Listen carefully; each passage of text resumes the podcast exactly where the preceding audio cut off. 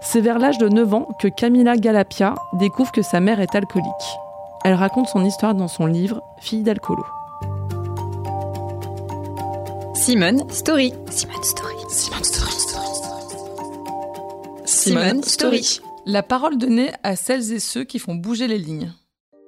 Je l'avais scindée en deux personnes parce que pour moi, il y avait ma maman que, je- que vraiment j'adorais. Et puis il y avait l'autre. L'autre, c'est celle qu'elle devenait quand elle avait bu. Et elle, réellement, je la méprisais.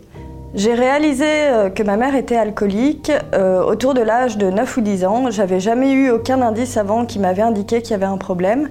Et c'est ma grande sœur qui me l'a annoncé un jour, euh, comme pour me rassurer. Elle m'a dit, tu sais, maman a un problème avec l'alcool, mais t'inquiète pas, c'est fini. Sauf qu'en réalité, il s'est avéré que c'est là que moi, euh, l'histoire de l'alcoolisme de ma mère a commencé, parce qu'une fois que j'ai ouvert les yeux et que j'ai vu ce qui se passait chez moi, euh, j'ai tout vu. À cet âge-là, on n'a pas la conscience de ce que c'est réellement que l'alcoolisme. Par contre, on sait que c'est quelque chose de très, de très moche et de très mal considéré.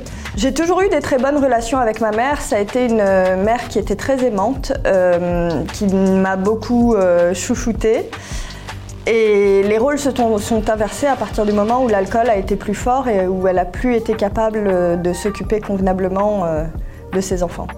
L'alcoolisme féminin, c'est un alcoolisme qui est très euh, intérieur. Ça se passe beaucoup dans le foyer. Nous, chez nous, c'était vraiment huis clos à la maison.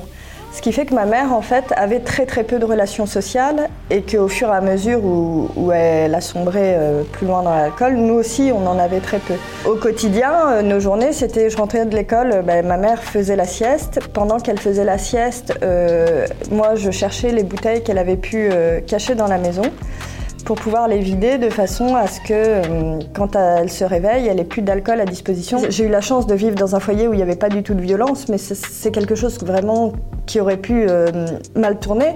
C'est très compliqué d'être enfant d'alcoolique parce qu'on on a beaucoup d'émotions qui ne sont pas des émotions d'enfant.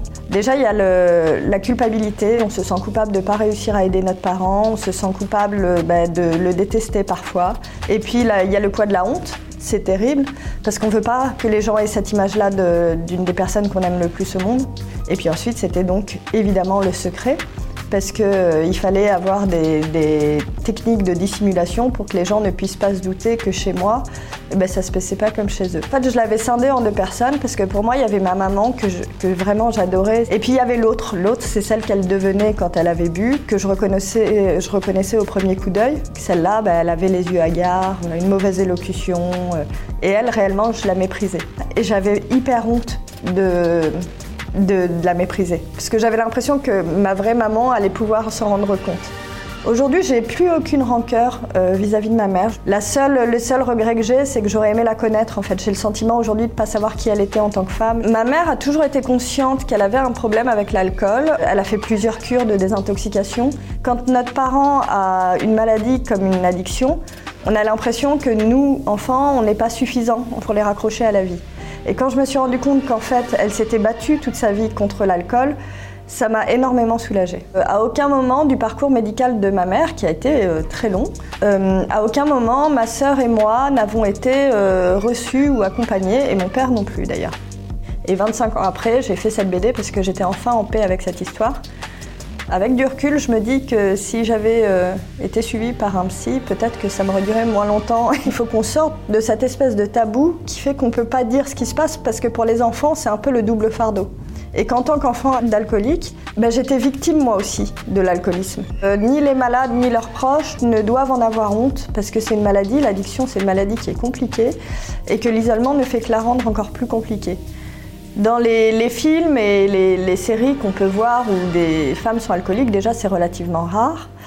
Et quand, quand elles y sont, je pense toujours à- aux scènes avec Brie Van Der. À un moment donné, elle tombe dans l'alcoolisme et donc elle boit dans des grands verres à des verres de, des, verres de vin blanc, euh, comme si c'était euh, de l'alcoolisme élégant. Mais l'alcoolisme, c'est jamais élégant.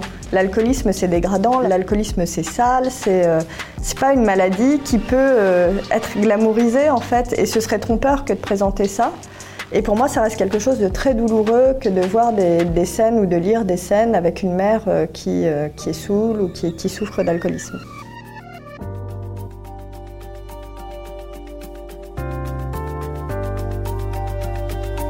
C'était le podcast Simone. Retrouvez-le tous les mardis et jeudis et abonnez-vous sur votre plateforme d'écoute préférée pour ne manquer aucun des épisodes. À bientôt!